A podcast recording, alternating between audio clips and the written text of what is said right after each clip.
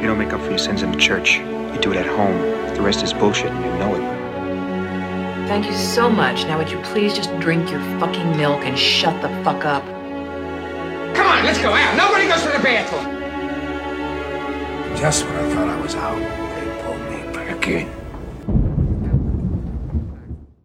So, herzlich willkommen zur dritten Staffel von Cap vs. App, dem Filmpodcast. Heute mit Folge 42, dem Blockbuster Predator Upgrade von 2018 vom Regisseur Shane Black. Heißt der auf Deutsch Predator Upgrade, weil auf Englisch heißt der nur The Predator. Ich habe bei Sky geguckt, da wird er als Predator Upgrade betitelt. Ja, guten Morgen Geil. oder äh, guten Nachmittag, wie es eben bei dir ist. Gut aus dem Sommer gestartet. Ja, bei uns dauert der immer noch an. Wir haben heute anscheinend 29 Grad. Ja. Krass. Wir haben sieben. Sieben. Wow, krass. Das ist, das ist heftig. Berliner Winter, ne? Also geht früh los, bleibt lange. Bis langsam reinkommt wieder, ne? In diesem, in diesem Modus des Podcastens. Bin ein bisschen eingerostet, ehrlich gesagt. Ja, also, wie es dir geht. Wein und Kaffee. Hast du. Also einfach nur ein schwarzer French Press wahrscheinlich, sowas, ne? Ja, genau. Was trinkst du denn? Predator, wie er im Originaltitel anscheinend nur heißt, und ein Lambrusco haben sehr viele Gemeinsamkeiten. Und zwar würde man im ersten Moment denken, ist Kacke. Ist Massengeschmack, bisschen überzuckert, macht keinen Spaß. Aber wenn man sich dann mit ihm beschäftigt und vielleicht ein bisschen länger hinguckt und vorurteilsfrei reingeht, erschließt sich einem etwas sehr Interessantes. Und so auch bei diesem Lambrusco, den ich trinke, ist von Paltriniere Liclis heißt der, wie der Lieblingsfilm von Antonioni. Tolles, schmackhaftes Ding, aber auch ein Wein, über den man jetzt nicht drei Wochen nachgrübeln muss, um dann einen Roman zu schreiben, sondern den trinkt man, man genießt ihn, während man ihn trinkt, bis die Flasche leer ist. Das passiert relativ schnell und dann geht man zu anderen Dingen im Tagesgeschäft über. Und so finde ich, ist Predator auch. So, dann komme ich einfach mal zum Plot. Ein Raumschiff äh, dieser Spezies, das hat auf der Erde eine Bruchlandung. In Mexiko ist das, ne? Genau. Weil die USA mal wieder eine Hidden Mission da machen äh, und wahllos Leute erschießen. Ja, genau. Wahllos Leute erschießen, die dann irgendwie auch mit Cowboy-Hütern und äh, so großen Gürteln unterwegs sind. Und gar kein Klischee auf jeden Fall. Das ist gut. Das ist Filmsprache für Narcos. Auf jeden Fall ist dieser Crack-Team da in Mexiko unterwegs und die werden bis auf einen alle von diesem Predator vernichtet. Der überlebt, wird von der USA wieder zurückgebracht. Bevor er eingefangen wird von seinen Leuten, schickt er eben das Equipment des Predators an seine Familie, die irgendwo in Ohio wohnen, ne? Die, also die sind irgendwo in den Suburbs, im Niemandsland, so wie ich eben. Ja, das wird nicht wirklich kontextualisiert, muss man sagen. Es wird sehr wenig kontextualisiert in diesem Film. Das ist das Schöne daran. Die USA wollen das alles verheimlichen, Ja. inklusive dieses. Wir haben es hier mit Quinn McKenna zu tun, gespielt von Boyd Holbrook. Du kanntest ihn, ne? Der hat bei Narcos gespielt, den, ein, den Chefermittler. Vielleicht deshalb auch dieser mexikanische Dschungel, you know? Keine Ahnung. Ja, ja. Nee, ich glaube, das liegt an einer gewissen amerikanischen Überheblichkeit, ne? Das wahrscheinlich auch. Ja. Zurück zum Plot. Während die USA versucht, ihn zu umzubringen, versucht er, die Predators umzubringen und seine Familie zu beschützen. Und das tut er mit der Hilfe von einem Team aus psychisch instabilen äh, ehemaligen Army- und Navy-Typen, die sich alle zusammengefunden haben. Naja, die sich nicht zusammengefunden haben, sondern die alle in den Knast wandern sollten und dann einfach den Bus kapern. Ja. Ja. Aber es ist auch einfach fragwürdig, wieso dieser Dude in diesem Bus sitzt, weil die Behörden vorhaben, ihn umzubringen, also ihn zu liquidieren, ne? Ja, also ist mal wieder eine zweifelhafte äh, Militärentscheidung der USA, die man hinterfragen kann, auf jeden Fall.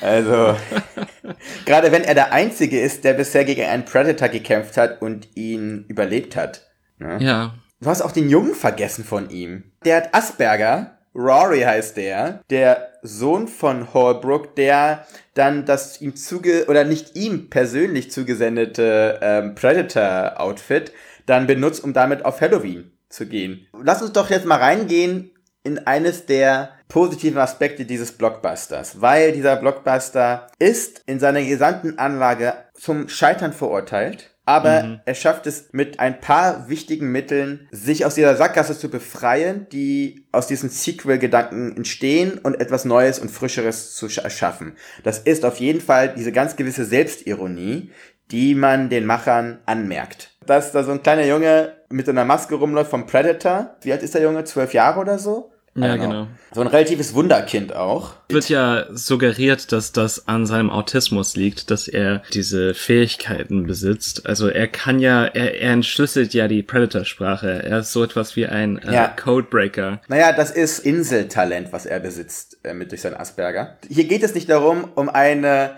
nachvollziehbare Aufarbeitung des Asperger-Syndroms, sondern das ist einfach Mittel zum Zweck hier. Seien wir ehrlich. Also, Ja, ja, klar. so wie viel Mittel zum Zweck ist in diesem Film. Aber trotzdem funktioniert der, weil die Macher, und das ist witzigerweise Shane Black, der ähm, im ersten Predator auch mitgespielt hat und der die ganzen Lethal Weapon Filme geschrieben hat.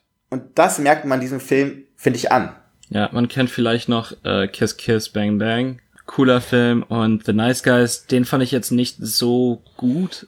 Der humoristische Ansatz ist auf jeden Fall zu erkennen. Und das vor allem bei dieser Truppe, ne? Den ganzen Military-Häftlingen da. Genau, der Film funktioniert vor allem in seinen Dialogen eigentlich. Also das ist ein Actionfilm, ja, wobei zurzeit die Frage natürlich ist, inwiefern ein Actionfilm, der mit den Anforderungen des Genres zurzeit gedreht wird, Neues an den Tag legen kann. Äh, Ich finde das bei diesen Hochglanzproduktionen äh, mit viel CGI grundsätzlich etwas schwierig. Das heißt, die große Arbeit des Films wird eigentlich in die Dialoge gepackt und das ist auch gut so, weil eben die Chemie zwischen den Figuren auch gut stimmt. Da ist auch einer der Busey Brothers dabei. Die Dudes sind einfach cool, die sind so schräg und weird. Oder hier Key von Key und Peele ist auch dabei. Das ist die Leistung dieses Films. Also ich finde das eigentlich sehr überraschend, weil normalerweise sind die Dialoge in diesem Film ja meistens ziemlich mau. Und auf einmal hast du einen Film, der noch mit einem anderen Umstand zu kämpfen hat. Und zwar, dass er der sechste Film ist nach fünf vorhergegangenen Filmen, die sich mit dem Predator beschäftigen. Ja. Also einem Alien, der sich dauernd mit den stärksten, wie auch immer gearteten Geschlechtern, Rassen und Typen im Universum challenged, um dadurch schlauer zu werden und ähm, seine Kampfskills zu adaptieren. Du hast den ersten Predator von 87 ist der, ne? Mit Schwarzenegger, der Österreicher mit dem schlechtesten Film Englisch aller Zeiten, der durch den Dschungel geht und Rambo nachmacht. Dann im zweiten kommt der Predator, also kommen die Menschen nicht zum Predator, sondern der Predator kommt nach LA, um Danny Glover auf den Sack zu gehen. Dann der dritte ist Alien vs. Predator, in dem die zwei Supermonster oder Super-Aliens aufeinander gepackt werden. Und in der Mitte natürlich wieder äh, aufessenswerte Menschen, die einfach nicht viel zu sagen haben. Mhm. Dann kommt Aliens vs. Predator 2, das gleiche nochmal nur in einer amerikanischen Kleinstadt und im Superdunkel. Und dann kommt Predators, in dem Adrian Brody 2010 auf einmal den ersten Predator nochmal neu macht. Das ist dieses Erbe, was diese Reihe hinterlassen hat. Wir alle wissen jetzt, wer der Predator ist. Wie soll das Ding noch erschreckend sein? Weil wir alle wissen, was das Ding kann. Die haben dann zum Glück diesen richtigen Sidestep gemacht, um zu sagen, okay, wir schaffen es nicht mehr, Leute zu gruseln, weil das Ding auch immer im totalen Licht zu sehen ist. Ist ja kein Alien, ne? Der immer so in der, immer so in der Halbfinsternis mit, seine, mit seinem Stachelschwanz da durch äh, dunkle Gänge gleitet, sondern die Dinger sind ja immer total sichtbar. Und da musst du überlegen, wie schaffst du es, einen, einen Dreiviertelstunden-Film spannender oder unterhaltsam, sagen wir ruhig unterhaltsam zu gestalten schaffen sie durch diesen Dialogwitz eine Komponente dieser Serie oder dieser Reihe hinzuzufügen, die es vorher so nicht gab. Außer ganz kurz aufblitzend immer wieder beim zweiten mit Danny Glover, weil einfach der Typ, also keiner spielt so gut einen abgefuckten Kopf wie Danny Glover. Aber ja. Das stimmt voll. Ja, und du hast auch die sehr gnädigen anderthalb Stunden erwähnt. Der Film geht sehr, sehr schnell. Der wechselt auch ständig das Setting. Das fühlt sich manchmal so an wie Game of Thrones, wenn die immer so Fast Traveling äh, betrieben haben. Apropos Game of Thrones. Oh no, was Die Serie lässt uns nicht los, ne? Nee, nee. Weil wer spielt denn da mit? Habe ich da irgendwas verpasst? Theon Greyjoy spielt da mit. Ach so, Alfie ja, Allen. stimmt, stimmt, stimmt, stimmt, ja. Der ist einer von den inhaftierten Soldaten. Ja, Ja. es fragt sich auch, wieso jemand mit einem britischen Akzent, und das hat er sehr stark, was der in der US Army zu suchen hat. Er ist auch einer der So. ersten, die draufgehen, ne? Ja, und woran liegt das? Weil er uns nicht wirklich sympathisch ist. so. Das fand ich ganz spannend, weil das ist ja auch eines der, nicht Probleme, weil ich finde, wenn man sich Predator anguckt, man weiß, was man sieht. Also ich erwarte da jetzt nicht Kammerspiel von psychologisch ausgestalteten Figuren. Grundlegend nicht. Es ist immer schön, das ist die extra Meile, die dieser Film geht. Und dadurch wird er zu einem doch sehr unterhaltsamen Blockbuster. Er schafft es irgendwie, gerade durch den Witz, durch den Humor, uns diese Figuren nahbar und handhabbar zu machen. Weil, seien wir ehrlich, es geht darum, dass irgendwie große Monster oder große Aliens Menschen zerstückeln, aufspießen, zerfleddern, den Kopf samt der Wirbelsäule rausreißen. Das ist Predator. Da brauchst du eben die Nähe zu diesen Figuren. Ist der schnellste Weg in die Herzen der Zuschauer ist halt Humor. Dann hast du das beste Mittel, um schnell Leute sympathisch zu machen. Weil wenn du einmal über jemanden lachst, dann willst du nicht, dass der stirbt, weil könnte ja sein, dass er nochmal einen Gag raushaut. Und da haben viele Leute Gags, da ist auch die Selbstironie nochmal, diese typischen Versatzstücke, die auch so ein Actionfilm sind. Der Veteran, der nach langer Zeit und nach traumatischen Erlebnissen wieder eine Waffe in der Hand hält. Hm, Ja. Das dann komplett karikiert. Das zeigt schon auch so eine Selbstironie. Und ich glaube, man kann solche Filme nur machen, wenn man die Selbstironie hat. Und nicht, wenn man denkt, wir finden den heiligen Gral in Predator 6. Und wenn man das weiß und wenn man so eine Selbsteinschätzung hat, dann finde ich, kann man gute Blockbuster machen. Und das hat Shane Black äh, gut bewiesen. Ja. Das greift ja nicht nur auf die Dialoge, sondern auch auf die Mise en scène oder auf wie die Situationen gefilmt werden.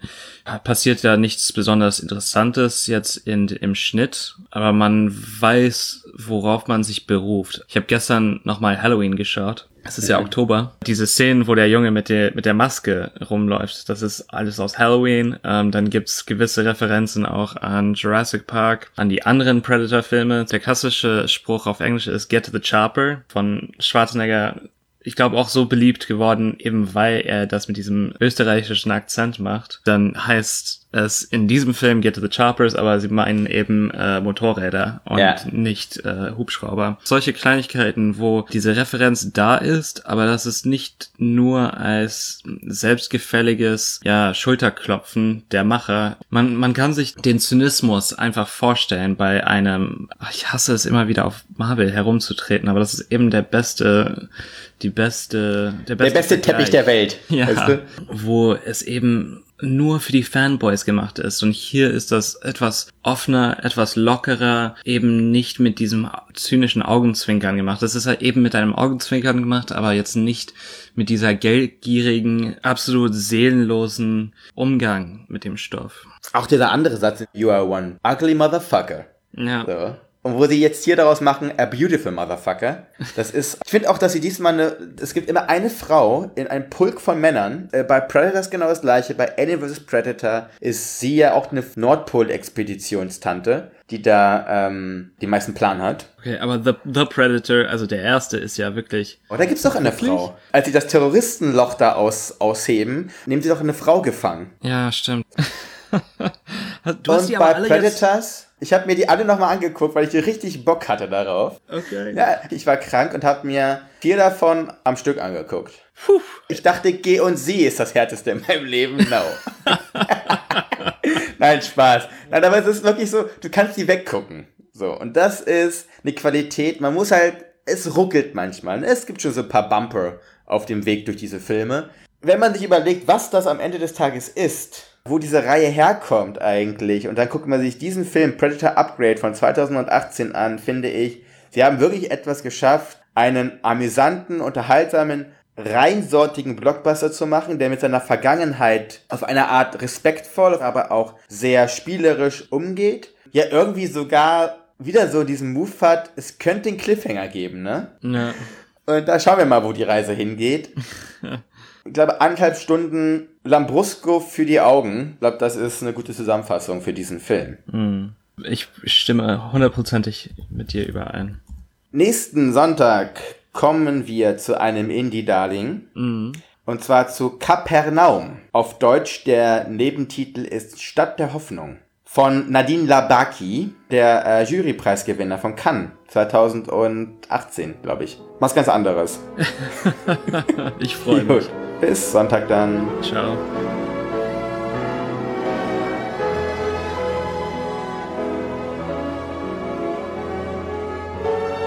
What do you want? You you want the moon? Just say the word and I'll throw a lasso around it and pull it down. Hey, that's a pretty good idea. I'll give you the moon, all right? Just shut up.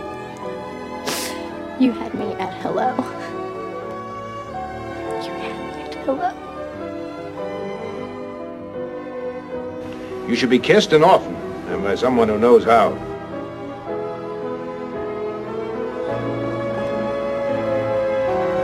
I'm also just a girl. Standing in front of a boy. Asking him to love her.